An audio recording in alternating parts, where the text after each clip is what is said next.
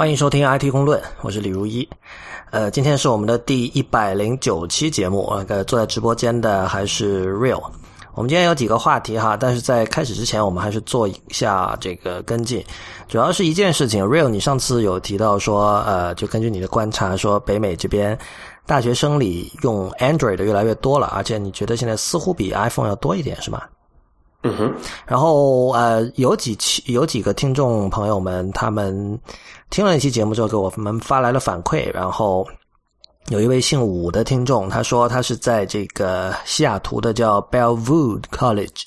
他说这里比较多国际学生，有日韩、中东、中国，还有本地的。那么他发现那边是 iPhone 比较多。那这里就是一个私立学院吧？呃，不知道哎，如果有人知道，可以查一下 Bellevue College，B E L L E V U E。就是就是，或者问问你一个问题，就学费一年多少钱？对，私立私立公立这个，我有另外一个朋友也提到，就是他认为就是显然就是私立的可能用 iPhone 的会多一点。然后这次给我们发来反馈的几个人，他们当然这些全是个人观察啦，就就跟 Real 你那边是一样的。然后这里有一位是在这个纽约大学的。然后他观察身边的美国同学用 iPhone 的占大多数，然后还有一位周先生，他写的比较详细。他是说，他他他在这个 University of Arizona，那么这是一个公立学校。他说呢，在这个学校里，中国学生有百分之八十是用 iPhone，然后其他品牌的旗舰机，简单来说就是 Android 旗舰，我想就是像三星啊、HTC 啊这些哈，呃，占百分之十，然后还有百分之十是其他手机。然后周先生的意思，他是说，这个他观察到的美国学生多数比较节俭，那么其中可能大概有百分之四十的人是用 iPhone。然后，但他同同时说，他在商学院经常接触到一些 MBA。然后呢，他说这些读 MBA 的人其实是很多是那种已经工作了，你知道吧？有很多人工作几年又会去读一个 MBA，是这种。那么就这部分人其实他就是有积蓄，是吧？而且是有有收入、有存款这样的。但他说。这部分的美国学生里用 iPhone 的比例仍然没有中国学生多。他说，当然他也强调说，这个数据完全是他个人的一个观察。所以以上就是几个，就几个 data point 吧。不过在美的这个中国的学生群体的平均富有程程度还是比较令人叹为观止的。好吧，这是你的结论啊。呃，这个这个这不是我的结论。之前有一个报纸上是说，这个在美国销售的就是豪华车嘛。就是像什么所谓的奔驰、宝马那种级别的车，然后大部分是有中国学生有可能在买了。我我记得那个以前来过我们节目的吴涛，他是在知乎答题还是在哪儿的时候，他说那个，因为他他在德国嘛，然后他就说那个以前在哪儿看到说这个在美的中国留学生要准备什么五套正装以备这个各种场合不时之需，他说他简直震惊了。啊，是在知乎上，当时有一个人问说：“这个好像大意就是为什么德国的呃中国留学生都比较土什么的？”因为去那边的德国学校不要钱嘛。嗯。啊，然后这基本上就有一个就是什么，就会有一个财务财政状况的一个选择在里面。好吧。嗯，对，我们今天不是来聊聊中国留学生的哈，虽然这个话题聊起来应该会非常的精彩，而且我们也有一些海外听众，应该很有话说。呃，今天有几个事情吧，就有一些，因为最近苹果的发布会，这次发布东西确实很多，而且呃，这个。有人在网上讽刺我们哈，说我们可能要连续讲半年讲苹果的事情，虽然是讽刺，但我觉得其实说的是对的。就是这个 这次发了这个 Apple Pay，还有像 Apple Watch 这些东西之后，就就是因为首先有一些东西你跟他们相关的一些信息会慢慢的流出来，对吧？像手表，像 Apple Apple Pay 的话，十月份才开始在美国的一些这种商店里可以用得到，是吧？所以呢，就到时候可能会有些新闻讲。然后，虽然但是但是我们之前因为讲了太多这个发布会的事情，其实有一些新闻，呃，也不叫漏掉吧，因为我们其实不是一个追求时效性，不是一个完全追求时效性的一个新闻类的节目。但是这期可以把其中的一些捡起来。嗯，最近有一篇文章传的比较广的是那个 Clay Shirky。这个人是他写那个叫《Here Comes Everybody》这本书比较有名，然后后来他写过一个叫什么什么 Surplus，是 Cognitive Surplus 还是什么类似的东西？就是我记得那个周元，就是知乎的 CEO，之前在各地演讲的时候，他经常拿这个他这个知觉冗余、认知盈余啊，一般啊，这因为这两本书都翻译了中文版嘛。Cognitive surplus 是叫那个就叫认知盈余，然后就周元经常拿这个概念来解释、来来诠释知乎所做的事情嘛。就是一般人的话，他比如说他上班是一种这种智力上的投入，是吧？也是一种产出，但是其实他的这个他的这个知觉和智力是有有盈余的，并不是说这个上班用完就没有了。那么其实像知乎这样的网站，就是利用了这段这个盈余的时间，然后可以生产出很多很精彩的东西，大概是这样。然后这个人他是他好像最近是在上海的一个什么学校教书，他以前是在纽约大学吧，然后最近可能跟上海那边有一个这种交换项目之类的。他做了一件事情，就是他禁止学生上课带笔记本电脑和这个移动设备。嗯，Real，你是一个在在这个加拿大的大学就是读书的人哈，所以你你据你观察，就是学校里就是一般教授的话。当然你是博士生，情况不太一样哈。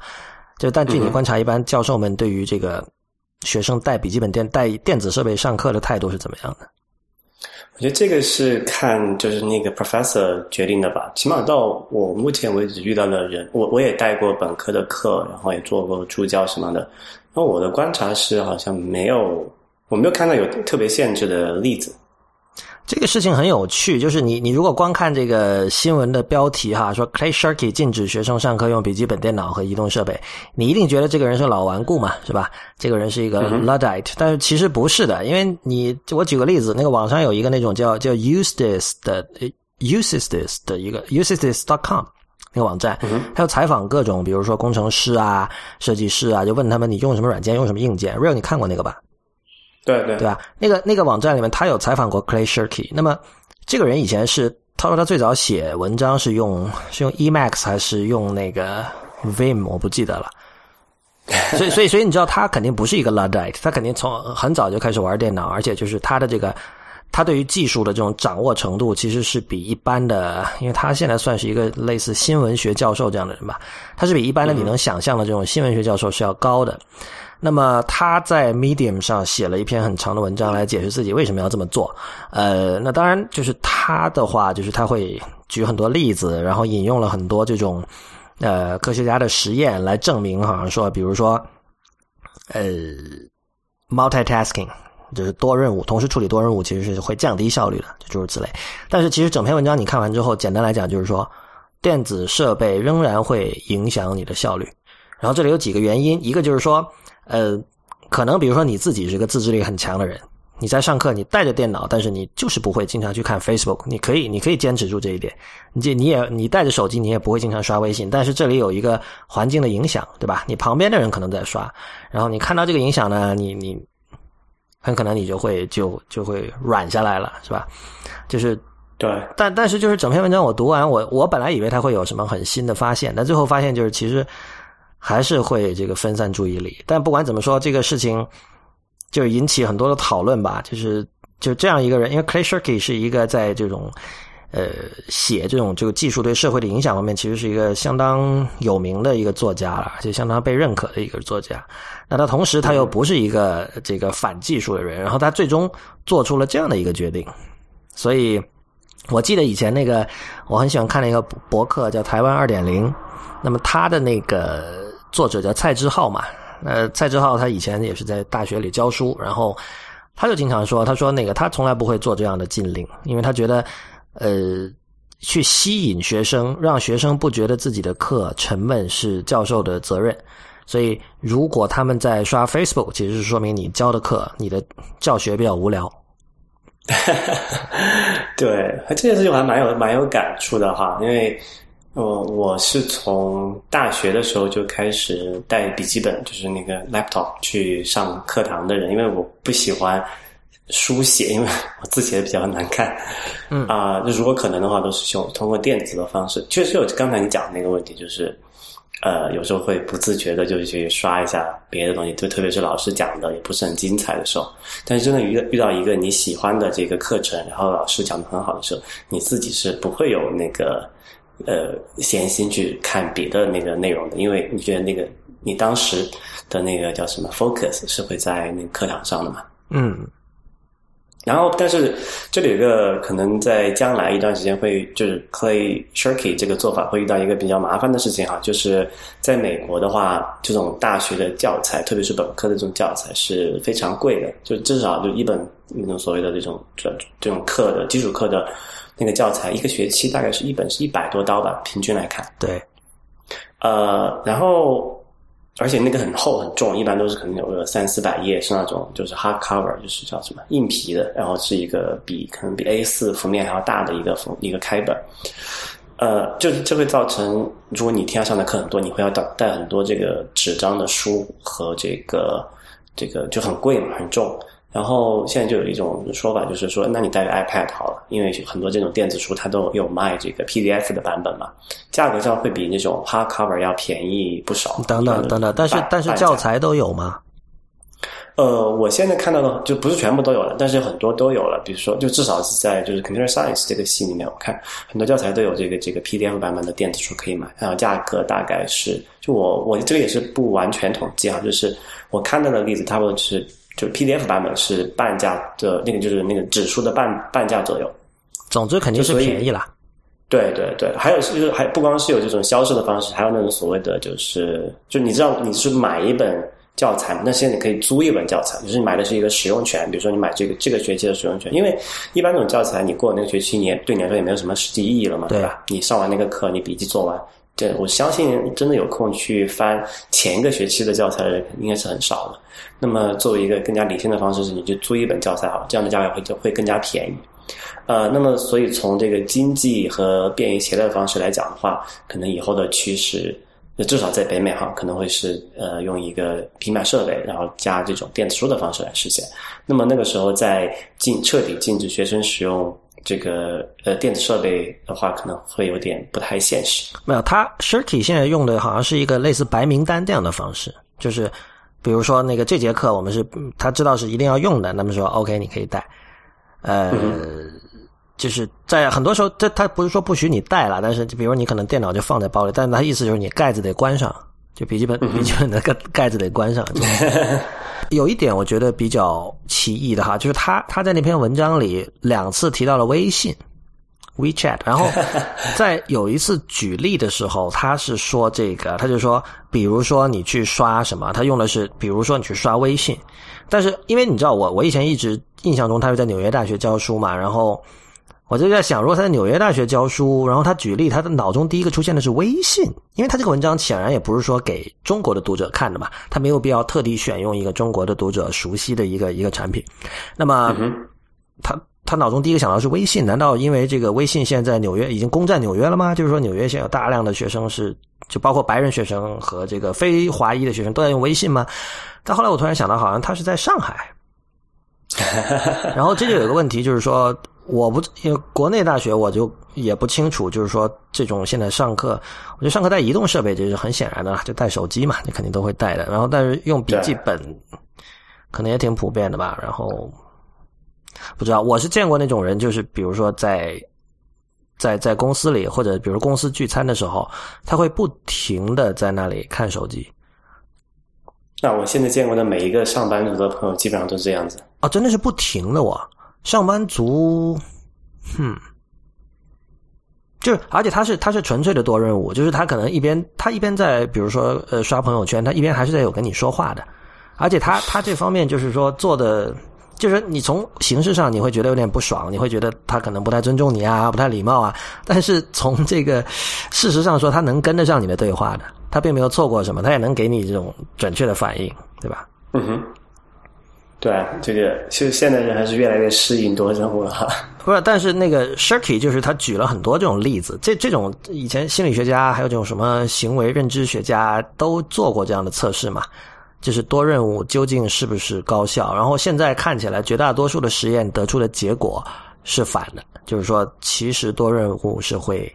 降低你的效率。我觉得这个这这个实验结果跟直觉，就是我们的直觉判断应该是一致的吧？对啊，但是这里有个有个说法，就是不一定所做所有的事情都要高效。比如说你们聊天，为什么一定要高效呢？本来就是有一搭没一搭的聊，所以那个时候多任务刷刷微信，其实。好像也没有什么太特别大的障碍吧。这个这个这个，其实最早的时候，我就老说那个《Seinfeld》其实是一个非常对技术非常敏感的一个剧哈。你看他他他那个他拍了大概十年吧，这十年里他的那个卧室里的背后的那台那个电脑，一直是跟着不断的在升级的。比如《Seinfeld》刚开始播的时候，八九年吧，那个时候是是某一代的 Mac 嘛。就是外形长得跟那个第八四年那台 Mac 还比较像，那具体什么型号我不知道。后来反正就每次在变。然后它它对于各种新技术，比如说这种电话留言啊什么，还有比如说在那个就是美国当时最早有在这个车里可以打电话，就是在手机时代以前的那种 car phone，就是那种东西出现的时候，他们都会把它作为一个梗来写一个搞笑的桥段什么的。然后那个 Seinfeld 其实它有一个经常用的桥段，他就是说那个。当时是 BlackBerry 还是那时候还没有 iPhone 吧？BlackBerry 出现的时候，他就说很多人就变成了低头党嘛，就跟你说说的话说到一半，脑袋就低下去了。然后他就说这什么意思啊？这难道是不是这个我要跟你说话，同时我在你面前打开一份杂志或者报纸，一边读一边跟你说，你是不是也能接受呢？就这样，礼貌问题吧。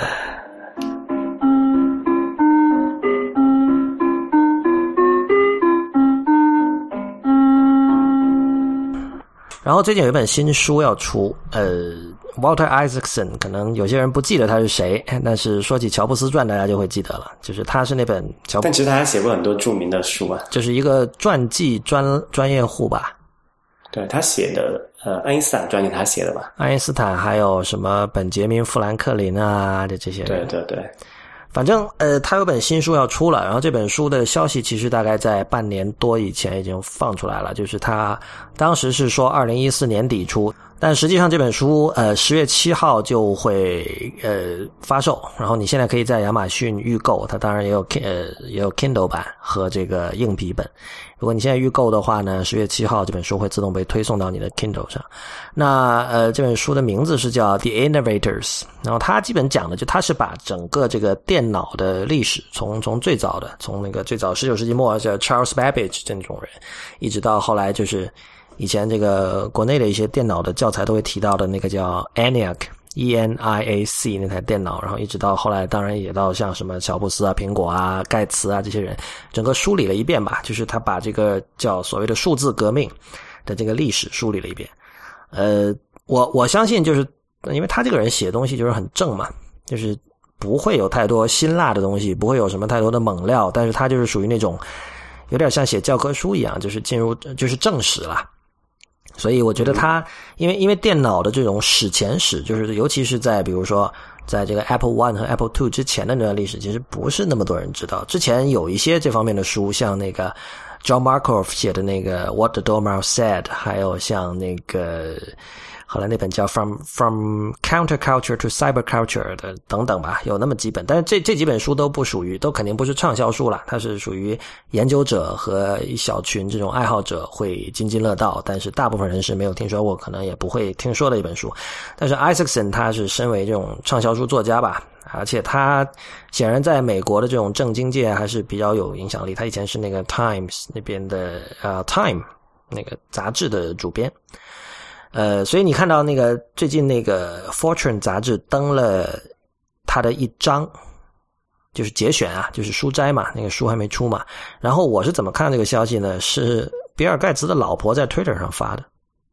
嗯，就是他是那个他们不是做那 Gates and Melinda Foundation 嘛基金会，嗯，所以是他等于说他在为这个人为这个 Iseson 的书背书，所以你可以知道就是。呃，艾萨克森写这样的一个题材，就基本上他写任何题材吧，会使得这种题材迅速的被主流化，然后迅速的被呃更多的人认识。其实从这个意义上说是件好事。呃，而且他之前其实做了一个比较有趣的实验，就是他在大概几个月以前，他在 Medium 发了这个书的两章的试读，然后请大家提意见，然后后来还真的引来了那个 Stuart Brand，就是 Whole Earth Catalog 啊，Whole Earth Catalog 就是。Stay hungry, stay foolish 这句话的就是原作者怎么说？就是很多人以为是乔布斯说，其实乔布斯是引述哈。就这这句话的原作者 Stuart Brand 就看到了 Medium 上的那段，因为那个讲了很多是他 Stuart Brand 本人在六十年代做的事情嘛。然后他就去写了很多评论，然后后来那个 Isaacson 还把他的评论以及自己的那个反馈都登出来了。所以还是一个挺有趣的实验。然后，当然现在书快出了，估计那个 Isaacson 跟出版社之间有些协议，比如说你之前放在 Medium 的两张他已经拿下来了，肯定是比如说出版社这边会要控制说，OK，你可以放试读，但是具体放哪些、放多少这些你得跟我们商量，是吧？合同里会有规定。所以包括放给谁了，比如说他们会放给 Fortune 这种杂志，而不是说可能就是 Medium，这可能觉得啊，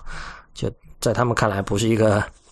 很有公信力的一个东西，还是怎么样？就反正就拿下来了。但是他跟那个 Isaacson 跟 Stewart Brand 的那个通信在那上面还有，大家可以去看。我们也会放到这个本期节目的网站上，所以还是比较期待的吧。这会呃比较推荐大家去预购这本书。相信中文版肯定国内已经有出版社就是在在开始动作了。然后呃，Fortune 的这个这个节选也挺有趣的，它是讲那个呃就是那个 ENIAC。ENIAC 那个电脑最早的一些程序员都是女人，有五个女人。然后他说这段历史其实很少人知道。然后他就讲说，那个早期的时候，电脑的硬件的创新往往是男人在做嘛，但是软件很多是女人在做。就比如说，现在一般被视为这个世界上第一个程序员、第一个软件工程师的人叫那个 Ada Lovelace，就是拜伦的女儿，诗人拜伦的女儿。她是她对数学也很有兴趣嘛。然后她当时在这个。十九世纪末二十世纪初的时候，搞了一套什么东西，然后其实那个东西跟我们今天说的编程很像，所以现在一般把这个 Ada 视为世界上第一个程序员。然后无独有偶，像这个 ENIAC 这部就是第一台这种电子大型计算机，就那个时候的这种软件编程是要通过你去插拔很多不同的那种那种叫什么？plug 就是那个线，对对对，电线，就其实其实是很硬件的一件事情，你得去 对把各种东西插来插去，拔来拔去。那其实是有五个女人在那做的。然后，呃，Fortune 登了这个节选，讲了这个这一段故事，我觉得还是挺挺值得看的。而且我觉得他这个 timing 很很有趣，因为最近这个 sexism 就是性性别歧视的事情，在这个美国的这种科技圈成了一个很热的话题嘛。Real，你有没有留意到？哇，一直就这一年，特别是最近这一年，一直都在吵这个事情。而且最近是那个，我不知道你有没有关心游戏界的事儿，就游戏界闹了一个很大的事儿，就是有几个不太知道，有几个游戏界的这种女性工作者被被这个网上被人就是言语骚扰嘛，然后不止言语骚扰，还有人人肉他们的地址，然后。说了很多这个不堪入耳的话，然后说各种威胁什么的，结果就是游戏界自然就奋起攻之了。因为就是游戏界其实是一个相当相当不堪的一个领，就是有很多那种 就非常 low 的一些这种想法思维啊，在这个领域里都可以，就指玩家哈，就是他首先非常男男人中心，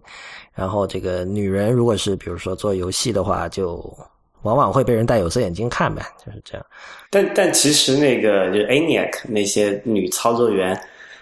也是其实那个时候也是一个相当有性别歧视的工作哦，是吗？对，因为这段历史，这段历史大家如果感兴趣，一个方法是去看这个 Isaac 这个这本书哈。然后还有一个很好的方法就是，如果你有机会去到美国的这个就是加州，加州在 Google 的总部那边叫做 Mountain View 有一个。叫 Computer History Museum，哦，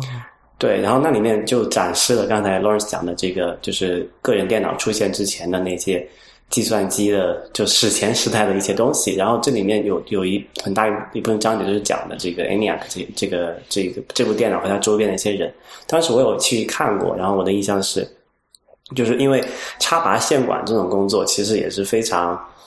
就当时看来是非常不 man 的一个事情，所以是很多 是都是女性在做这个工作。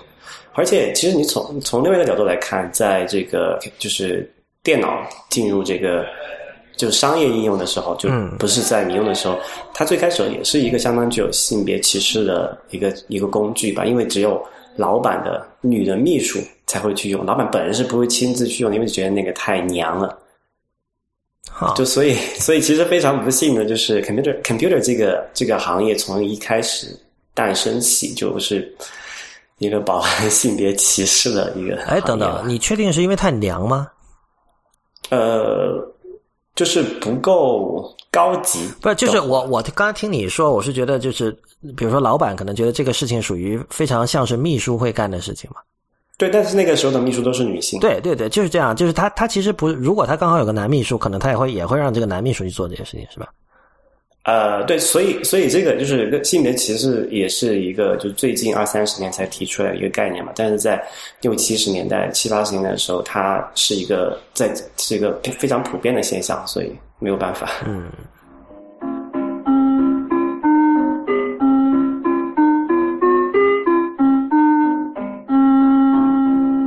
呃，刚才我们提到那个游戏，然后其实就我刚才如果说我们最近漏了什么新闻，可能就是微软收购那个 Minecraft，是二十五亿美元。然后 Minecraft 你有玩吗？Real 以前？我不玩，但是我的那个就是我导师的，他有个儿子，现在是上初三吧。嗯，在我印象中，他已经玩了有三四年了，应该。对，那这个这个东西真的很神奇。就是我我觉得，像我跟 Real，我们大概就八零后这一代，呃，中国人哈，至少，嗯，好像玩的确实不多哈。Minecraft 绝对是一个零零后的游戏，零零后的 OK。对对，反正我我看到的就是，比如说美国这些科技博客，还有美国一些就听他们讲做播客还是什么，所有这些大叔级的人物，就三十五岁以上的这些人。就他都有小孩了嘛，然后所有人都说我们我我的儿子都是小孩玩对吧？对，就是我的儿子超迷这个什么的。我就我我导师的儿子他也是超迷这个东西，就是经常嚷着，因为那个东西是 Java 写的嘛，然后在 Mac 上跑又不是很顺畅，经常就最开始的我印象特别深的，最开始的时段他玩不了的时候要找。那个老板帮他设置那个东西，然后另外一个事情就是那个 John Siracusa，他也有个儿子吧，好像是也是超迷这个，然后他要花各种时间去给他找各种 mod，就是那种改版嘛，对，编辑器。很多人都是我其实最早这留意到这个游戏是那个 The Magazine 里面有一篇好像是 John Morse 写的文章，就他是讲他的儿子。就放你看，都是这些科技大叔讲他们自己的。对对，但就是你，所以你有你有玩这个游戏吗？我我买了一个那个 iOS 的版本，然后我因为时间不是很多，所以我偶尔玩过几下。但是我我能理解，就是它它有点像，你知道有人把它比喻成那个虚拟世界的乐高积木嘛？对对对，就这种感觉。就是这这个东西确实，我呃，你说零零后，我觉得很对了，就是因为小孩他那个一般我们都知道，想象力会比较不受限制嘛。嗯哼。相反，如果是一个成年人，嗯，他这个就是他他已经被这个生活规训成一个 一个能够 对啊，很适应某一个职位或者某一种生活里的角色这样的形态的话，他面对这样一个纯粹这种开放式的游戏，可能他反而不知道怎么办，因为你一进去的时候，你就是在一片非常那种像素化，像一个个一个个这种方块组成的一个世界里，然后。对啊，你你会觉得哇，画质好差，然后也不知道该干什么，然后经常有一些这种方块组成的狗啊，什么小鸡啊什么出现，然后莫名其妙的你会觉得，然后你可以在地上挖洞啊什么的，就有一种创世的感觉。嗯，对对对。然后我印象最特特别深刻，就最近我看到一则消息，就有人在那个 Minecraft 的游戏世界里面，用那些砖块一块一块，通过机械就是那个。机械结构的方式去做了一块硬盘，哇，能够存储能够存储八千个比特，OK，相当厉害。对，所以所以这个就是有点像，你甚至你说是，我觉得可能很早期的这个就 Web 就是 World Wide Web 就是这种感觉吧。嗯哼，就你进去之后，就是你其实进到了一个完全自由，但是同时又什么都没有的一个地方。对。所以，就是唯一能限制你的，就是你的想象力了，就是这样。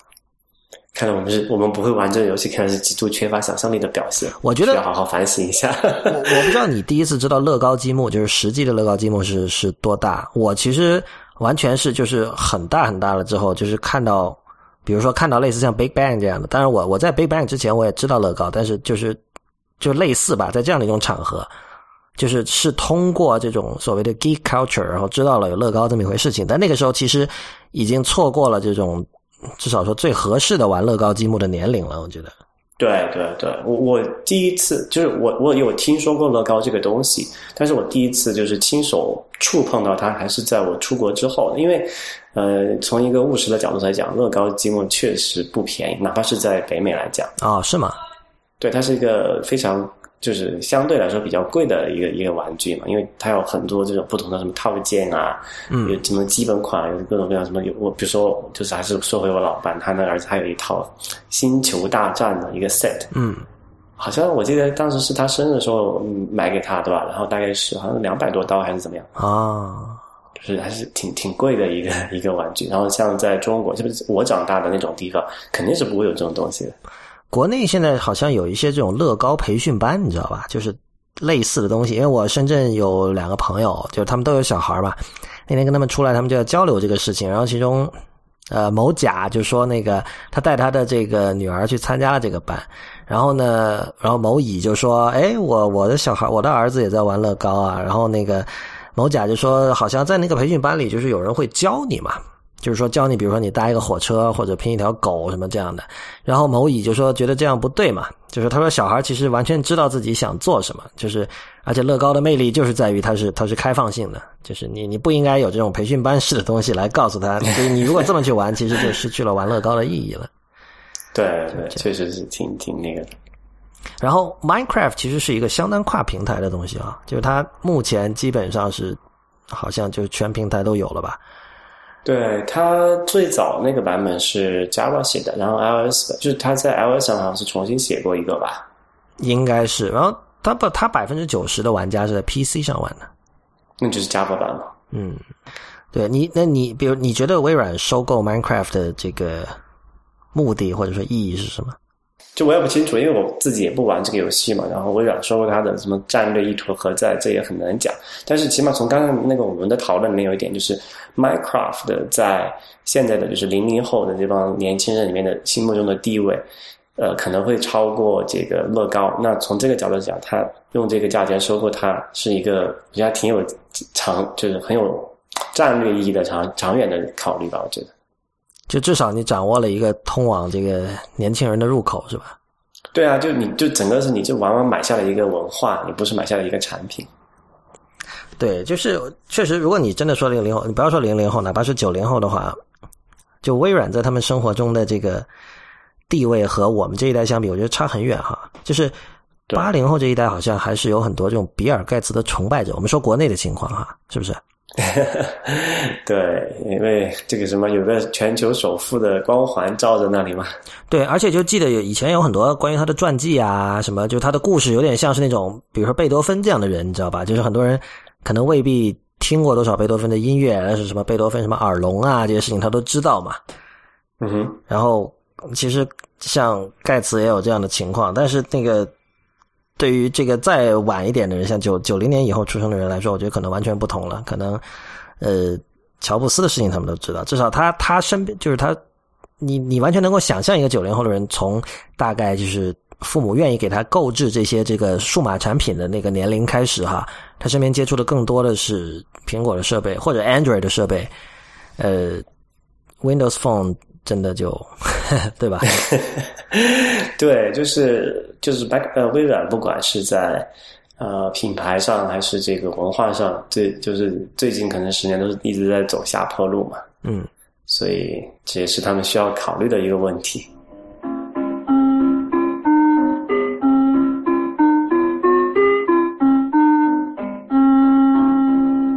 我们来说一下 Apple Pay 吧。呃，首先。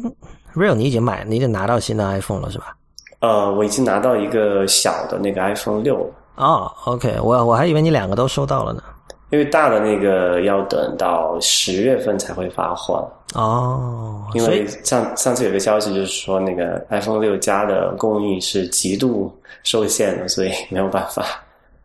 好像说是那个什么有中国人在全球抢购嘛，因为。看各种渠道，对各种渠道，就是日本这个显然是是有了，因为那个知乎上那个叫苏菲的用户，他有写一篇很长的一个专门的文章，讲这个中国人在日本的苹果店抢购这个 iPhone，还打架了，对吧？对对对。然后那个我那天还看到我 Twitter 上有一个，就我已经不记得是谁了，就不是一个特别有名的人，一个外国人，他发了一条 tweet，他说那个在夏威夷那边，就火奴鲁鲁那边的苹果店，有大量的中国人在买 iPhone。呃，不奇怪。美国我估计也是差不多的情况吧。所以，不是我听他们说是有一堆这个老头老大爷在美国的和有加拿大的苹果店排队嘛，因为反正就是过去就可能小孩在那边也没什么事，就过去排一下队，转手就能赚个几千块钱，何乐而不为呢？对，真的是有可能，因为我我现在看到有有新闻是说，比如在北京的话，因为因为好像说年底之前大陆行货都不会上嘛，所以说六家的话在北京已经可以就有人卖到三万块了，然后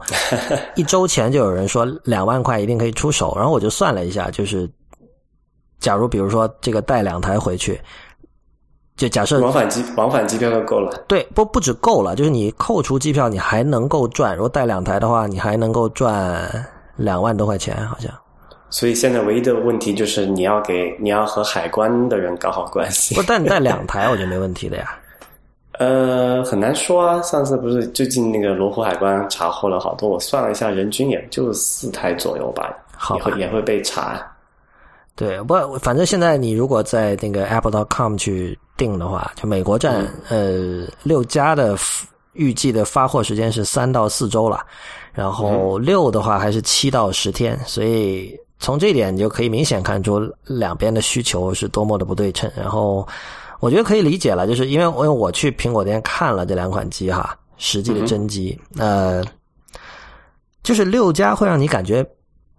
没有太大区别，跟五 S。就你你会觉得，因为因为你买新机的话，你肯定是就是对于很多六还是六加，我说的是六，OK，就是说你买新机的话，你肯定需要拿出去一看，大家说，哎，这是新 iPhone 啊，对吧？但是六其实其实对我来说，六的尺寸是是还是觉得你会觉得是一个合适的尺寸，然后六加确实太大了，我只能这么说。但是对于很多人来说，这种太大其实可能恰恰是他想要的，对吧？因为那个。很多时候，我觉得大家已经是一种就是类似于这种玩笑性质的在追求大屏了，就是对吧？所以你你就六对，如果你是这种心态的话，六对你来说是不够大的，所以你会更想要六加。我我玩了几天，就是因为我是给我老婆买的嘛，她现在在用。然后我玩了一下那个六哈，感觉就上次我也说那个问题，单手操作肯定是有问题的。有有就是用了那个 reachability 之后，我摁起来还是就特别是角落，因为我是左手持机的话，就是摁右上角那些东西是有一点点问题的。然后呃，如果六家我也在这边我们当地的一个运营商的店里面去去玩了一下它的真机，那肯定单手不可能操作的。你如果真的要怎么说，真的要那个抬杠的话，你可以说它可以单手操作，因为你只要再用那个四只手指托着它嘛，然后你变换一下角度，我用大拇指我是可以摸到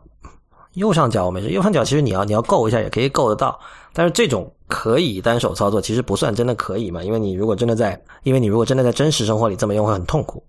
对对，哪怕是六也有六都是这样子啊！我要就是我要如果要出的脚的话，是要变换那个嗯，就是持机的支就是位置的，嗯，就一定要挪一下才可以，那么就不能像那个五或者是这样，还至少能不用怎么变，就可能直接出得到那个脚。不过那个 reachability 真的还不错哈，就是 它拉下来让它滑下来的那个滑的那个距离比我想象的多好多啊！对，就基本上超过一半了吧？我觉得有。对，啊，他也没办法，因为这个啊，有一件事情我一直很不解，你就是那个 iOS 八里面的，你知道那个 folder 嘛，就是那个嗯，文件夹，它还它还是就哪怕是在六和六加这么大的屏幕上，它还是只展示三乘以三这么多个图标，然后它为了这个美观，它还是就是上下的间距是对称的，这就很搞笑，一个结果就是。如果你把它拉下来，就是你不是放在中间，你把那个那个那个九宫格的东西图标放在下面的话，你就根本就不用 reachability 可以摸得到每一个按图标了嘛。但是它非要放在中间，导致你还不得不就是打开一个 folder 之后，还得再按一下那个就轻触两下 home 键，用那个 reachability 把它拉下来，然后才能摸得到边就是顶上角的那个。就如果看你是哪个是哪个手持机嘛，反正是要么就左上角，要么就右上角那个图标。就我觉得这个就很蠢。嗯。对，而且就是他们在这么大屏幕上还是只展示三乘以三个，很明显就是太浪费空间了嘛。嗯，啊，你是说那个 folder 里面展示？对对对对，就就很就很奇怪的一件事情。行，呃，Apple Pay，我们前三期节目都没有提哈，因为一方面其实主要是因为这个事情现在还没有能用得上，而且就是说，我觉得支付这个东西其实不是一个。就是讲出来会特别性感的东西，因为它背后有很多累活就你得去跟各种商家和银行去谈判嘛。然后我觉得最关键的问题是，就讲了这个事情，中国的用户最少一两年之内都没有可能会体体会得到这个的用用，就是能够用得到这个东西。但但我觉得一方面就是很多方面，中国的移动支付其实是走的相当浅的。那绝对是啊。对，所以这个，但但我觉得 Apple Pay 今天为什么要提出来讲，是因为我今天今天早上听了那个上一期的那个 ATP，它里面。有一点让我觉得很很值得拿出来说，就是那个 Casey List 就那那个博客三个主持人都是地道的美国人嘛，然后其中 Casey List 他就在抱怨说，美国的餐厅的，就是抱怨美国的刷卡系统和整个这个信用卡系统和借记卡系统。首先是那个他们在前一期节目出来之后，有一些欧洲的听众给他们写信嘛，说那个啊，他说你们美国居然还不是全是芯片卡。然后，然后这三个人就就完全是一副就是被你打败了的这种语气，就说：“哎，我来告诉你吧，其实美国真的很落后的这方面。”然后 Casey List 就讲，他说餐厅是一个最典型的例子，就是在美国的餐厅吃饭呢，你吃完之后买单，他把账单给你，然后你把卡给他，你把信用卡给他，然后他拿去那个就是柜台那边去刷嘛，然后这个时候他这个卡是完全在你的视线之外的。换言之，就是说。这这我我这里都转述了 Casey List 的这个原话哈，他就说，如果比如说那个人要把你的卡号要记下来，或者是要干什么坏事，你是不知道的。然后他那边刷完之后，他会给你一张单子，那张单子上面会有一个一栏是让你填小费的，然后一栏是让你填那个总的金额，对吧？所以在那个时候你去判断说你要给多少小费，然后你把它填进去，然后两个数额一加，你把总金额填进去，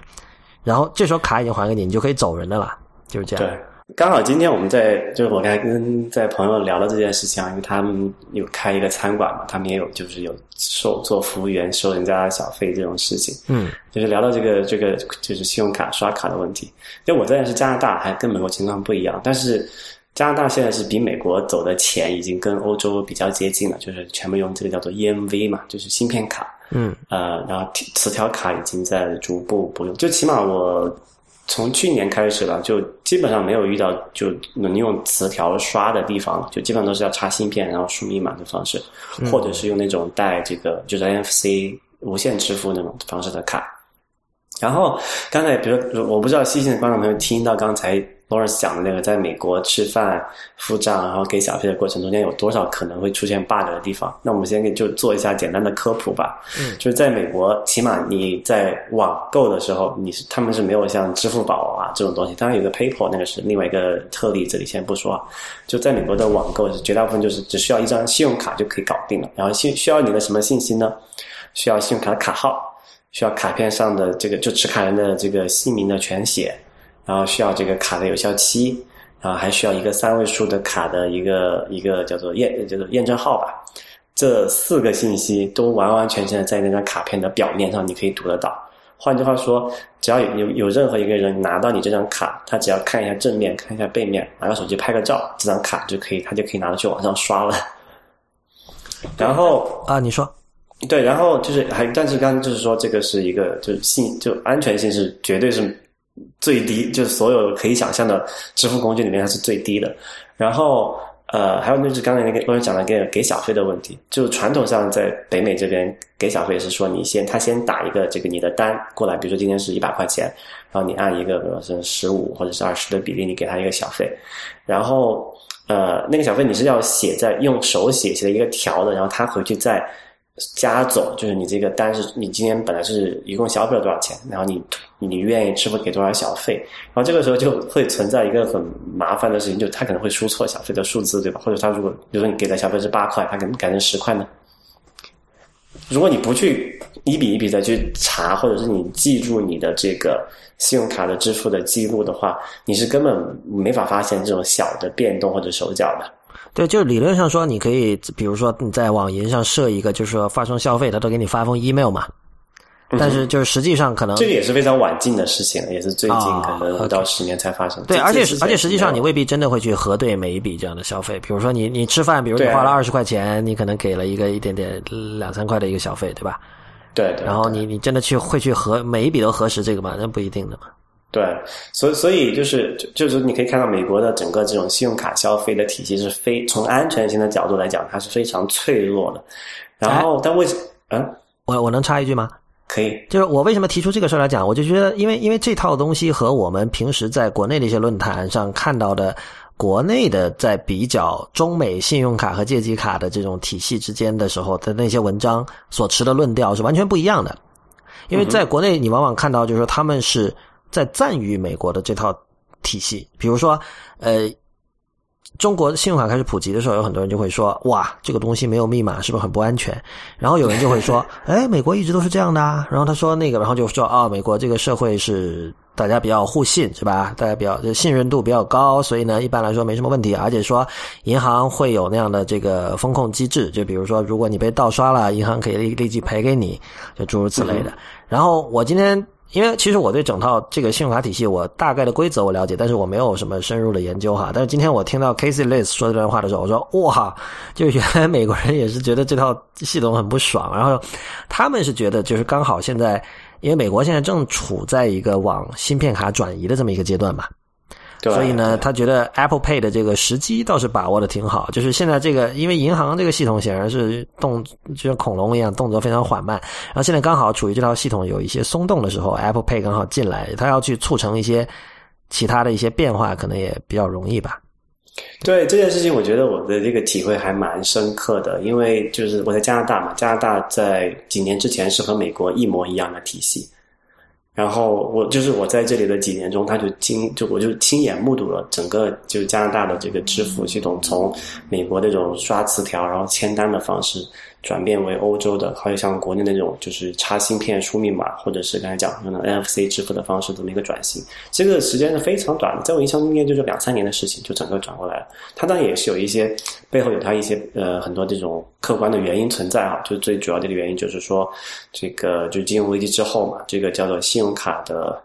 这个 default 这个中文怎么翻译我不知道，就是你欠了信用卡钱不还，嗯。这种事情，这种比例在发在在攀升，因为信用卡公司它就是叫这个东西是直接牵涉到信用卡那个发卡方的那个生死存亡的一件事情，他们已经控制不了这件事情了，那所以只能通过技术的方式去把这个风控做下来。所以刚才也讲。呃，我们崇拜美国的很多，就在中国哈，崇拜美国很多的东西，我觉得都是不对的。比如说，你你中国作为这么一个这么一个情况，你不能去崇拜美国的什么就轮子上的社会，什么都要开车，你不能去崇尚美国那种 suburb lifestyle，什么都要一个人住一个三层的像那种 house，这这很明显是一个非常呃奢侈浪费的事情嘛。你不是所有的国家都有美国那样的。啊，物质基础去做的这件事情，在同样的在信用卡这件事情上，那美国那个就是很蠢。当然，它形成这种局面的，它也有它的历史历史原因的哈。比如说，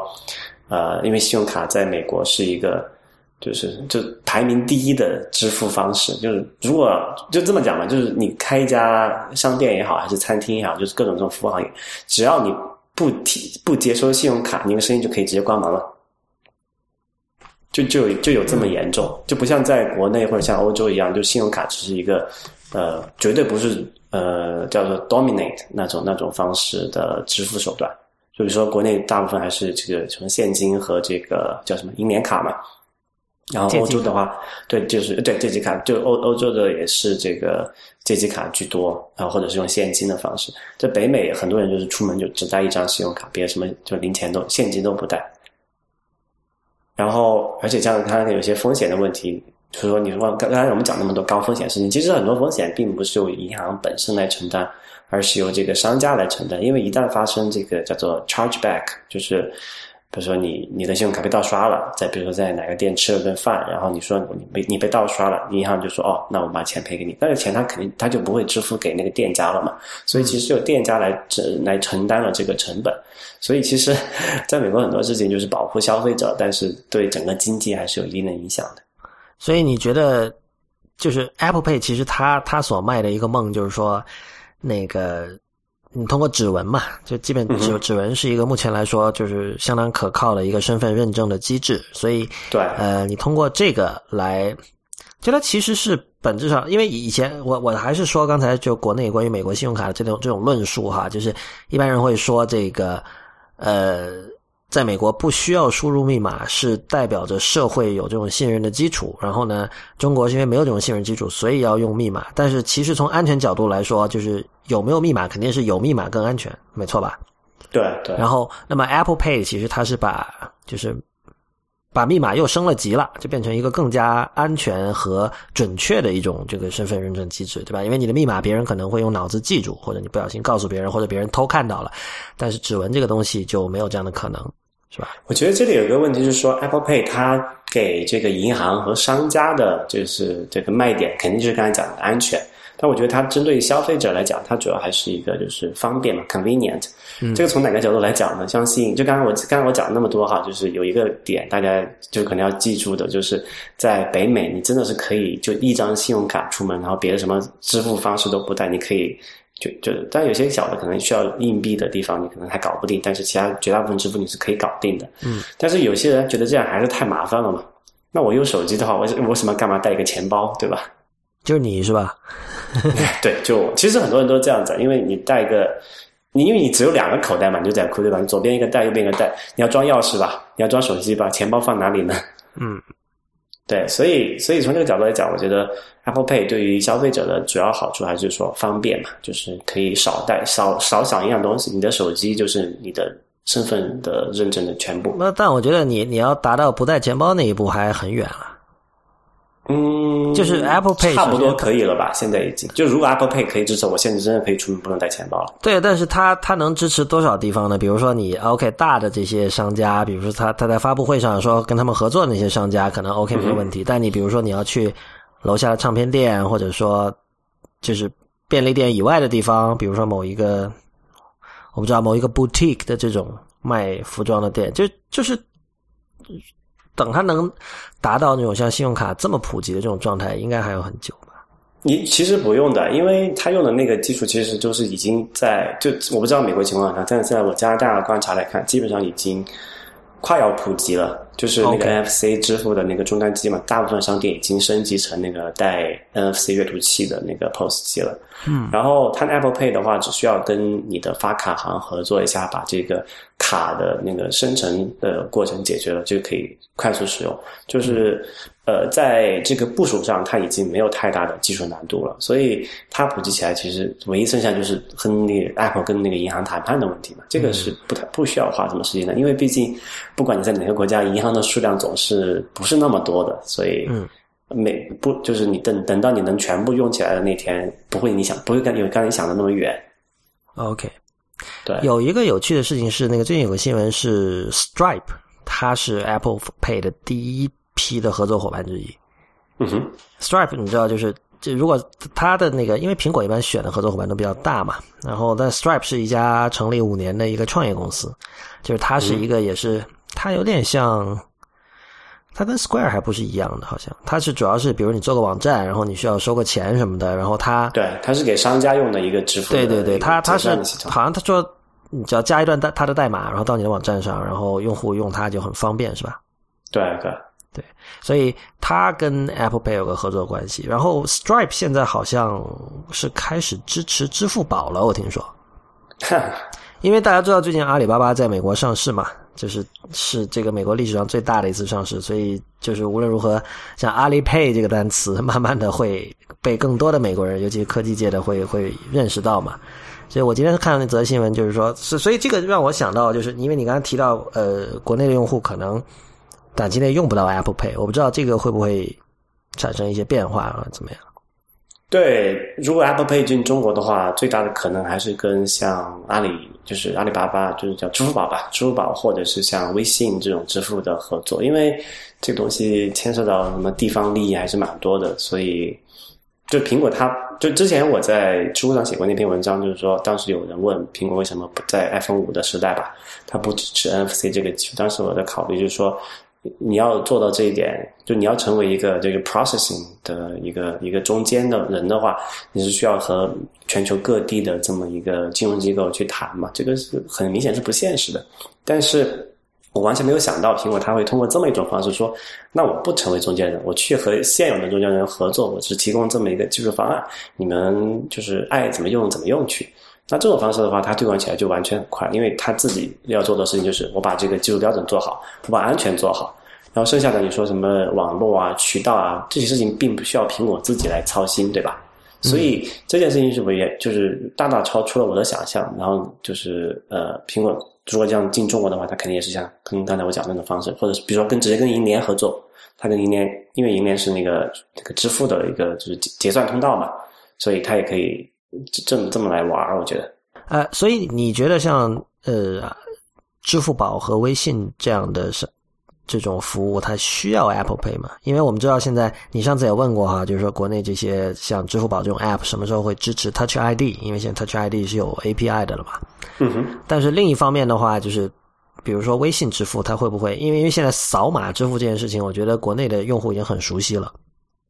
扫码支付它还是在大城市才有，因为它需要就刚才我讲的那个就是部署的问题。因为扫码的话，你需要这个商户装那个条条码机，然后需要再联网，然后连接到比如说微信的平台，你才能完成这件事情嘛。嗯，但是其实铺的最广的还是就是银联自己的网络，就是你们可以看到那种就是那种键盘，然后可以插卡进去输密码的那种机器。嗯，所以如果你要从面的角度来讲，那肯定还是跟传统的金融机构合作，这个铺的面会广一些。但是确实在中国有这么一个情况，因为传统的金融机构，其实在哪里都是吧，就这种传统金融机构对新技术还有对用户体验都是非常。不敏感的，呃，那么也不也不起，就是如果说苹果就是 Apple Pay 进到中国是先和像阿里，就是支付宝或者是微信支付这种就纯粹互联网思维的厂商去做，那也是完全可可能发生的事情，我觉得。不过看以前的经历哈，苹果是更愿意选择那种，就是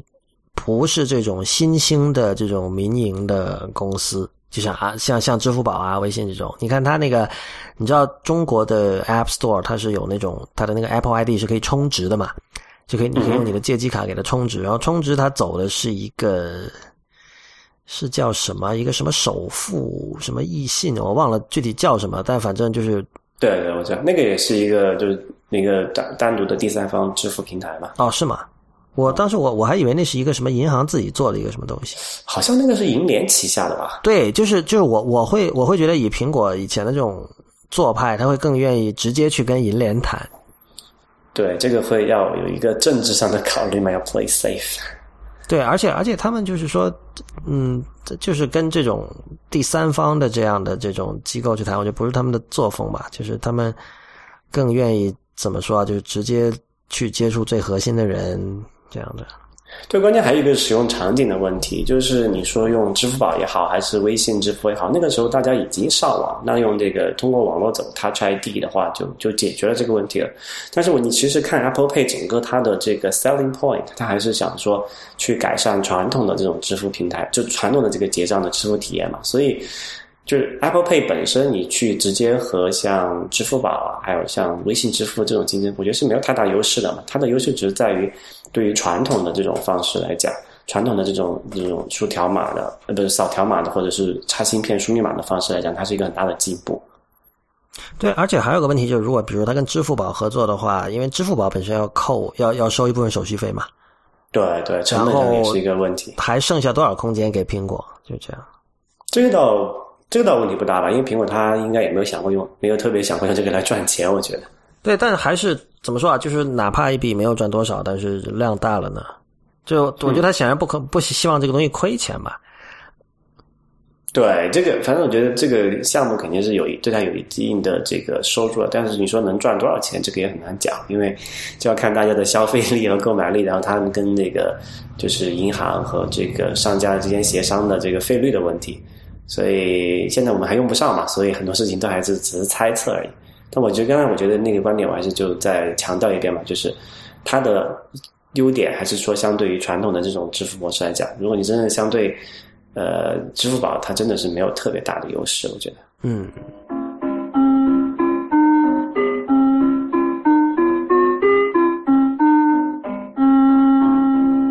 然后还有一件事情是，那个上次我们讲了那个 YouTube 的那个事情，然后基本上我我采取了比较猛烈的抨击哈。上次对于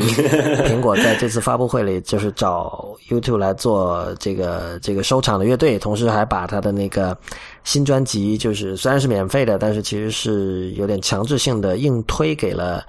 所有的这种就是拥有 Apple ID 的人这件事情啊，呃。但我觉得有另外一个新闻，可能就是是上次我们录的时候，这个新闻还没出来，但是其实也挺重要的，就是他们还有一件事儿，就是说他 YouTube 现在跟苹果说准备联手打造一个新的音乐格式。然后呢，按照 Bono 自己的说法是，他说这是一个新的，包括音频也包括视频的一个这种多媒体的互动音乐格式，打引号的。他说这种格式呢，这个叫什么？他说没有办法盗版。然后说呢，你可以把这个，你又可以看到这种缤纷多彩的这个封面设计和里面的这种内页设计了啊。而且，呃，另外就是说，你也可以歌词也都会包括在里面，而且还你可以 play with the lyrics。我不知道这个 play with 歌词是究竟是代表着什么哈。然后，另外你可以了解很多这个歌曲背后的一些信息啊、一些资料啊，对啊，就这样。嗯，但你知道上面这些话听起来就就就很不靠谱嘛？我觉得最不靠谱的一点就是说没有办法盗版。那 我觉得这个这个显然就是。不了解技术，Bono 他本身不是一个技术人嘛，所以他说这种话也不奇怪。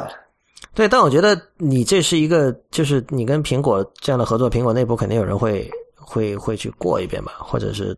就是什么东西能说，什么东西不能说。你最多就是说，这我觉得对技术稍微有点了解、有点经验的人都会知道，就是不能盗版东西几乎不存在吧，尤其是像音乐这种东西，对吧？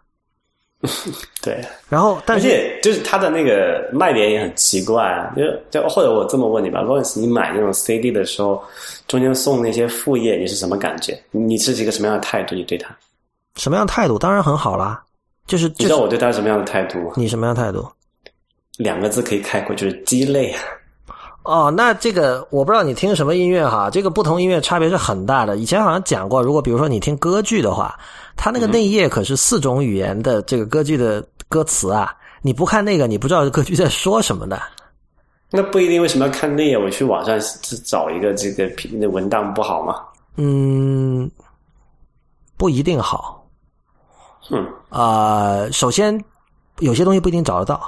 真的啊。比如说你要找那个某某某一个歌剧的这个英文的这个歌词，就当然我我知道说这个话很危险，就是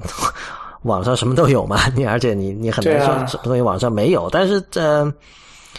我跟你讲，内页文案真的有很多东西是没有数字化的。就就我像我我特别喜欢的那个 Glenn Gould，他以前在那个索尼哥伦比亚出的那一套，就当时是那套 CD 白色封面的。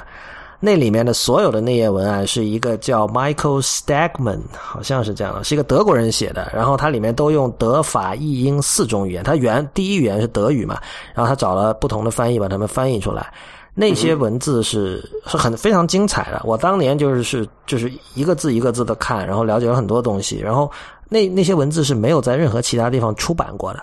它的德文版有可能出版过，英文版是没有的。那么现在这些唱片当然早就在 iTunes 里有的卖了哈。但这些内页文案全都没有了。对啊，是，但是你要考虑啊，这个就是为什么？就是你要想像你这样去去去珍视那个内页文案的人，我觉得绝对是少数。大部分人就只需要听歌就好了。我我觉得不是说少数，而是说这些人现在都很老了，就很多人比我更老。所以你知道，看到 YouTube 和苹果做这件事情。我精神上百分百支持，但是就是 我觉得这事儿做不成，真的。就第一，那不可能被盗版，这个就纯粹是扯淡的嘛。然后他说你可以有这种这个封面啊什么的，这个以前那个 iTunes LP 啊做过嘛。我当时看到我还挺兴奋的，当时我感觉就是说，OK，iTunes 从 iTunes 商店从零三年开始做，然后然后慢慢的一步一步就是变成了这个全美第一大这种音乐零售商，对吧？呃，一开始你可以说啊，他的这个很多歌的那种 metadata 都是错的，然后那个唱片封面也不怎么样，然后一开始还有 DRM 对吧？然后那个乔布斯写了一封 Thoughts on Music，然后慢慢的这个后来唱片公司都都就是怎么说啊？你可以说是妥协了，然后慢慢的就是 iTunes 的现在的歌基本都没有 DRM 了，然后歌曲的那个比特率就是音质也会比以前好了，呃，诸如此类，就是你会感觉。一开始就是还是很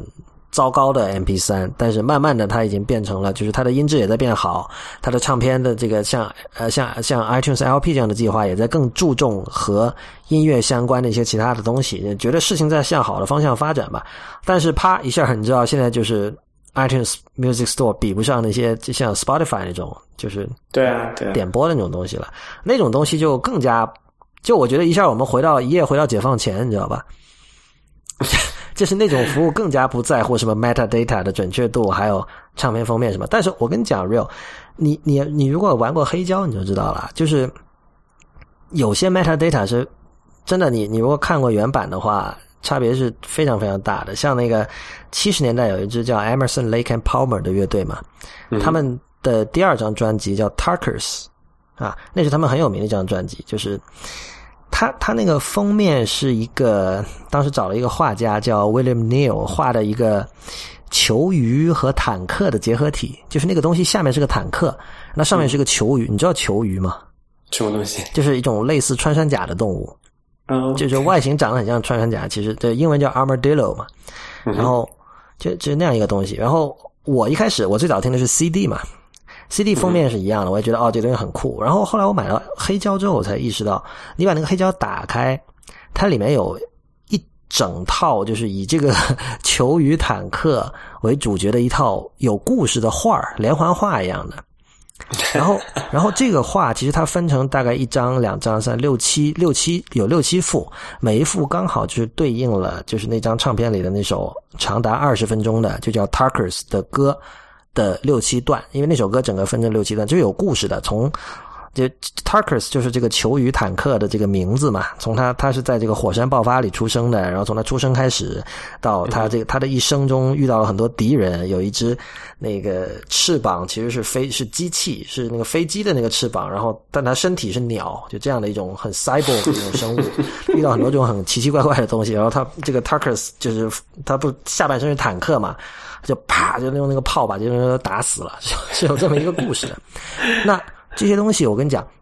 哪怕像我们听 CD 的一代，我都错过了。我当然，你老实说，你要去，你真的够勤奋的话，你每次听一首、听一张专辑，你都去查维基百科，这些事情你都可以知道。但是这不会的嘛？我觉得这方面我已经是非常勤奋的人了，但是我都没有做到这样。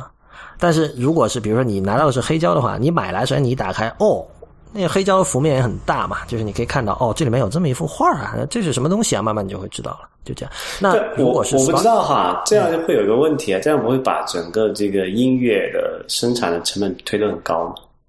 啊，什么？就是把音乐生产的成本推得很高，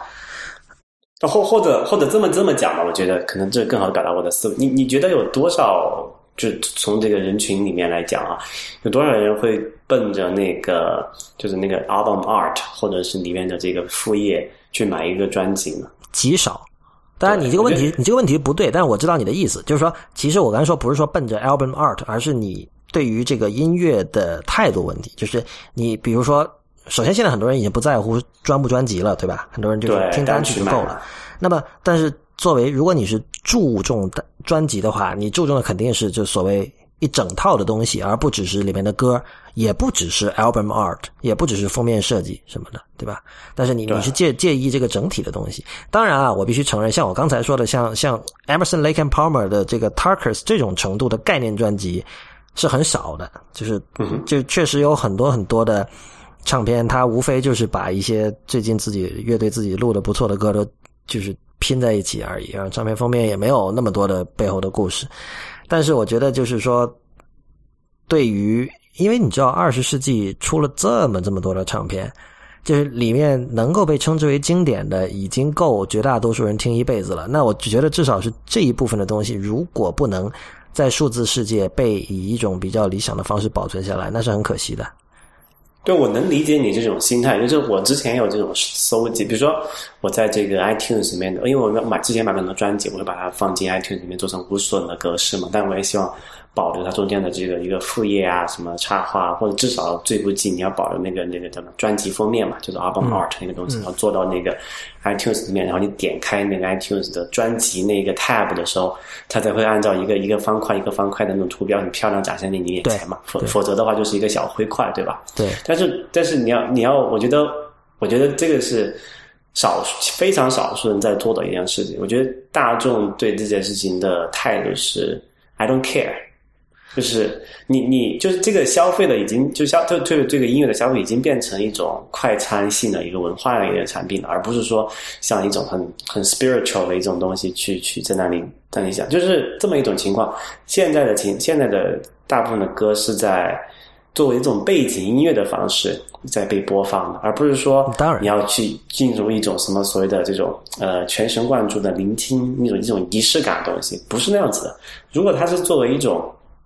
背景音乐的方式去播放的话，那么那些人是不会在意你中间有多多炫的这个什么 audio visual interactive 这种东西，他也不在不会在乎你那个 al 那个叫什么那个 album art 长得有多漂亮，他更不会在乎你中间的插那个什么插页里面有多少东西，这就是粉丝要做的事情，所以这个就是注定了它会是一个极小众的一个这个一个一个 fan base 的东西。对啊，所以我觉得他们做不成嘛，然后这他们的这种做不成让我觉得很不爽，而且我就觉得这个就是其实这个跟我上次对苹果的批评是相关的，就是他们为什么选 U2？U2 现在早就已经是一个过了全盛期的乐队了，而他们之所以选 U2，其实我觉得就是真的是一帮老人在怀旧，就是所以所以所以上次我说他选 U2 来做这件事情，非常的不像苹果那种向前看的风格，就是。真的纯粹是就是觉得这这个我觉得可以比之于那个 Neil Young 他之前做那个 Pono，我们之前节目里短暂的提过，就是他做了一个那种长那三角形的一个播放器，然后他是想卖那个就是音质超好的二十四比特九十六 K 赫兹吧，还是就是那样的那种品质的数字音乐，会卖的贵一点，但是他的意思就是说，你看那才是真的音乐，就是。所谓老人的意思就是他们是走过音乐的黄金时期的六十年代七十年代听黑胶，然后后来听唱片，对吧？他们走过这段时间，知道就是说，至至少所谓好真正的音乐，真正的音乐媒介，真正的唱片，真正的对音乐的这种认真的态度是怎么一回事儿。他们觉得那个时代是好的，他们想在今天把这些东西给保留下来或重现下来。但是，就连是我都会觉得这件事情没有什么可行性。对，所以我上次的怀疑是对的嘛，因为苹果高管里面没有年轻人嘛，所以嗯，有道理。他们的选择就是这样，当然也可以解释他们为什么会去买这个 Beats 这个品牌哈。啊，对。但你看 Be Beats 也是，你知道那个谁 Beats 的那个叫什么 Jimmy Iovine，他就是从七十年代走过来的人。事实上，他在二零一三年初的时候，他参加那个 Walt Mossberg 做的一个一个 conference，他里面说了一段话，我觉得。以前我没有听过他就说，呃，CD 出现之后，在八十年代初，使得很多乐队就进入了这么一种窘境，因为大部分乐队其实没有那么多，没有长达一个小时的好歌能够塞到一张专辑里。对，你知道以前以前黑胶的话，它没有那么长的时间，所以而且特别是黑胶要翻面嘛，你一面就二十多分钟、三十分钟那样的，然后就是二十二十多分钟吧，然后。没问题啊，那反正就是我只要能保证我能做出二十分钟的精彩音乐就可以了，不管是一首还是多首。但是，一下 CD 变成了六十首，啊，六十分钟，很多人就得为了去凑够这个时间，塞很多烂歌进去。然后，对啊，对啊，Ivan 就觉得这是一个很糟糕的状态，然后他觉得哇，现在数字音乐时代可能更加是这样，所以他他会说这种话，就意味着他是从那个时代走过来的老人。嗯哼，嗯哼，所以所以才讲那个 iTunes 单曲销售拯救世界嘛。真的也这样过去那种一张专辑一张专辑买，而且你还还把就老歌换个方式包装成新专辑，这种方式这种很恶心的方式来 来做销量，真的是没法玩下去了。就说回 Bono 这个哈，就是刚才你讲他说他看的那句话，就说啊，Where you can play with the lyrics。And get behind the song or sitting on the subway，你知道我想起什么东西吗？嗯，就我不知道你有没有印象，就大概是在可能十年前吧，就是我上大学那会儿，大家都喜欢在就是宿舍的时候听歌，然后放一个，就是然后在玩游戏或者上网什么的嘛。然后他们会用一种会啊，那个播放器叫什么来着？忘了，天天静听还是什么？嗯，是有一个叫天天静听的。对，他会在那个播歌的同时，在屏幕上展示类似于卡拉 OK 那种非常特效做的很炫的字，然后就显示那个歌词，你知道吗？哦，我不知道，我我没有用过那个东西。你没有用过是吧？你可以可以找一下，看找不到那个东西的截图哈，因为也确实是挺就看看到那个 Bono 讲那段话的时候，觉得啊，这个东西我们十年前已经玩过了哟。OK。对，所以，所以我就是我们知道这个事情是应该是做不成的了。我我我其实觉得，所有就是这种呃既定的这种艺术形态的人，一旦提到互动这个词，一旦提到 interactive，我觉得都是都是有点可疑的，因为因为这里面真的绝大多数都是为互动而互动。就是他是觉得哦，你看大家今天都在互动，所以我们的东西也要互动。但是就是他们的东西本身就不是为互动而生的。然后很多时候他们描述的这种所谓的互动的未来，其实就是游戏。或者说做游戏好，游戏界的人他他不会提互动这个事儿，因为游戏 by definition 就是互动的，对吧？对，你没世界没有不互动的游戏。那么也就是说，做游戏的这些人已经做到了他们做到这东西。这有很多很多例子，比如说呃，互动小说，很多种就比如比如说前卫文学家，或者说在文学方面有志于一些实验的人，他会想说怎么让小说增加互动性。那么这个多媒体互动小说。那 gal game 已经是了呀，我们以前讲过的嘛。就是你如果从游戏的角度看这件事，你觉得很无聊。上次吴涛就说嘛，他说他完全不能接受，就是这个游戏我就一定一直摁 next next next next，为什么要这么玩，对吧？但是你如果你如果把它当小说看的话，这就是多媒体互动小说啊，是吧？然后音乐是一样的，你说。尤其他这里是这个 Bono 说的是一种 audiovisual interactive format，我不知道你跟一个 format 可以怎么互动。当然，这这个有点不公平啊。就如你刚才所说，Bono 不是一个搞技术的人，所以，但基本上就是他的意思，就是说这个东西会显得比较新，显得比较潮。但是我想不出这个东西能怎么互动。我现在能想到的就是像以前那个 Radiohead 出过一张专辑，里面是好像有一个分轨的，就它的这个。他好像是双专辑还是怎么样？反正他第二张是把第一张里面的一首歌是分成了五个，是不同的 remix 还是分轨？还有最近那个 Glen g o 以前有张唱片，也他们也做了一个，因为 Glen g o 其实是在一九七零年代就经常实验这种不同的麦克风摆位，以及就是比如说他录一首曲子，他会。在这个不同距离摆上很多个麦克风，然后录每个麦克风录一轨，最后他在混的时候，他是根据他对这个曲子的理解，对这个用不同的麦克风录出来的音轨来混。然后，但是以前出的这个唱片的版本呢是没有按照这个去做。然后最近有一个音乐学者把它重新按照呃这个 Glenn Gould 以前的这种构思去把它重混了一下，听起来效果确实很不一样。然后同时这张唱片里还包括他的第二张唱片就是。把这个五轨还是四轨，就五个麦克风录的不同的声音，单独做成了一首歌，你可以去玩，这个很互动啊。对，但是这个同样就是说，这个东西不是一个大部分人会去有兴趣做的事情。对，而且他设计的那个场景也很奇怪，比如他说什么。叫做 get behind the songs when you're sitting on the subway with your iPad on this big flat screen。就是说，你坐地铁的时候，或者是你家里看着一个大电视的时候，你会去玩那个歌。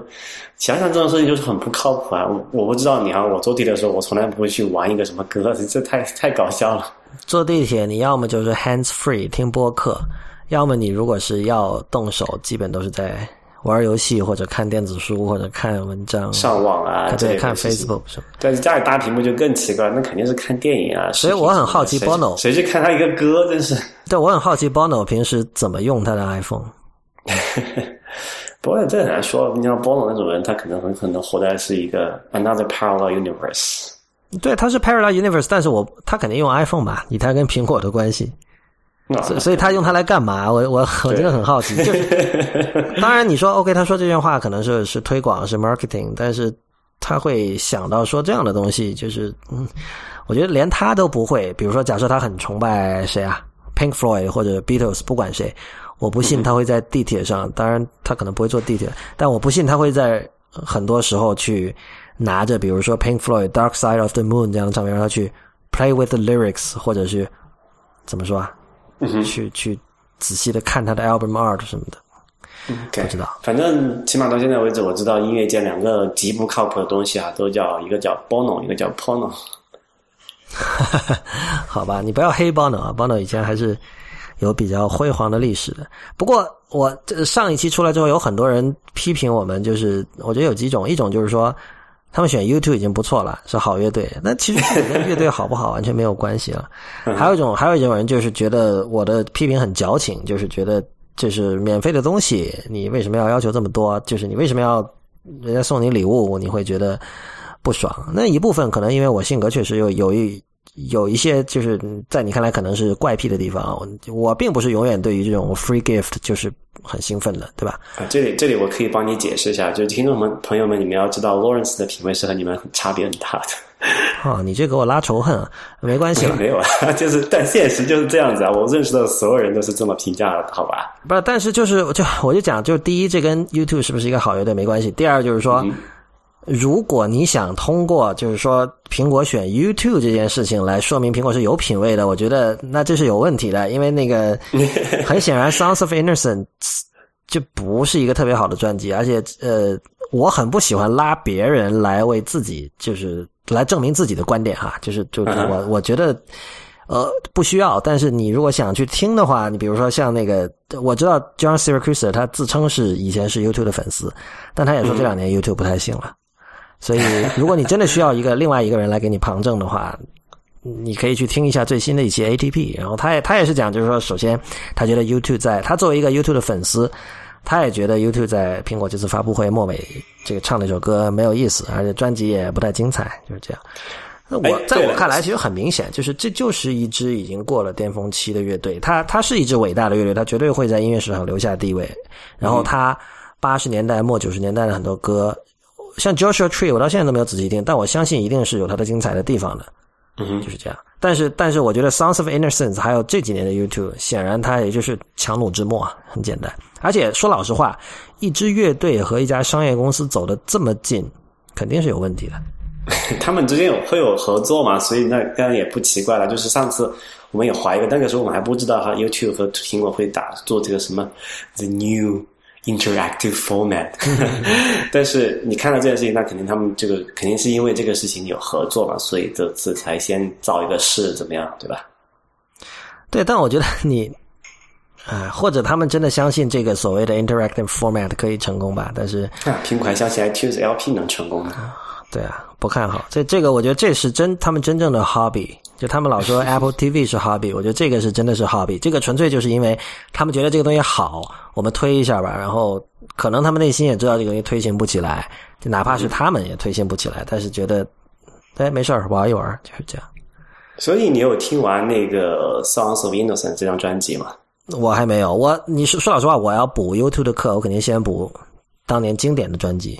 OK，就是因为就上次录完节目之后，因为那个时候我还没，因为家里那个网络还没有装好，因为最近在搬家，就是我是在别的地方少，后来去就那一期之后，我去才去从那个 iTunes 里面下载到那个歌曲，就那张专辑回去听，然后我听了两天了吧，大概，嗯，然后我觉得还还行啊，没有那么烂。那就是你你最喜欢的几张专辑是什么？你不如说一下啊，这个不能说啊，这个会暴露我品味低下这件事情。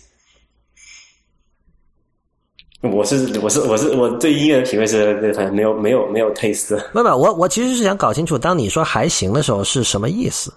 呃，就就这个意思，就是我就是在 iTunes 里面你可以标那个五颗星嘛，表示你说好不好，这也是最好。然后我就然后我是这样，我给自己设定的标准是 iTunes 里面标四颗星的歌会同步到我的 iPhone 里面去，就会在路上听。OK OK，然后。就呃，就一般的话，平均来讲，就一张好的歌手的好的专辑，我那个能报标个可能四五首歌的样子吧，呃，就能够进到我的四星或者五星的这里面。然后我刚才看了一下，我在给《Sounds of Innocence》一共有十一首歌，我有三首标了四星，然后一首一首标的是五星的。就我总总体来看，在我这里肯定是算及格以上了。啊，那不是还行啊？我觉得这比还行要更好啊。对啊，对啊，对啊，所以，所以我觉得，呃，就是免费送的嘛，能做到这样，我觉得已经不错了。啊，那挺好的，你帮我们这个节目平衡了一下，这样那些这个反对我的观点的人可能会觉得，嗯，找到这个知音了。哎，对，可以顺便就扯一下，我标的那四首歌分别是。呃，叫做《Every Breaking Wave》这第二首，然后第四首是《Song for Someone》，然后第九首是《Sleep Like a Baby Tonight》，and 最后一首是《The Troubles》。OK，然后我觉得 I I'm going to weep like a baby tonight。不，但是呃，刚才就之前那个批评也你的人也比较多哈，但我觉得不管怎么讲，我先做一个中立的。 角度去看，我我还建议你还是听一遍这个专辑吧。啊，我会听的，只不过就是对还没来得及听。我我那张专辑我是下载了的，然后我我是准准备听一下的。哎，但是我不知道哈，你你知道那个就是我我我播不了，它有一个叫做 Digital Booklet，就那个 LP 到底是个我玩不了，不知道为什么，每次它都有 iTunes 提示错误。啊，那我回头看一下。这你说就是 Sounds of Innocence 吗？对对，它有一个叫做呃，就是在我的这个 iTunes 里面，它会显示有一条，就是在第一首歌之前，它会显示一个 digital booklet，然后 Sounds of Innocence。然后我点它其实这其实是它的 interactive format 的一个先导了，是吧？应该所以现在是用不了的吗？还是怎么样？不知道，我要看。因为它它显示这个文件是一个 PDF，然后他说这个 PDF 是 could not be opened。嗯，然后我我就我以我以为我是我下载错了，然后把它下载我就删掉，然后重新下载还是不行，所以我不知道到底是长什么样子，我也很好奇。嗯，反正 Bono 他们是他们下张专辑好像说十八个月之后会出，那到时候就会用这个他们这个一六年了吧？音乐格式。对，那十八个月相当久了，对，所以如果说这个我不知道这个这个新的格式，他们已经苹果内部已经做了多久？如果需要这么久的话，还有点小期待吧，就不知道在搞些什么。说实话，不过我觉得也不要期待太多吧。苹果做音乐就是不是做硬件，是做这个音乐的产品或者是东西的，也失败的先例也不是没有。大家还记得拼吗？Pain 还有那个 iTunes Match 和 iTunes Radio 都谈不上成功吧？对，然后这个 LP 基本也是半死不活的状态吧，对，所以也不是太看好了。嗯好吧，那我们这期节目就暂时到这里。那么谢谢大家的收听，也欢迎大家在我们的社交网络关注我们。我们在新浪微博叫 IT 公论，公平的公，论点的论；在 Twitter、Instagram 还有微信公众账号都是叫 IT 公论的全拼。我们下期再见。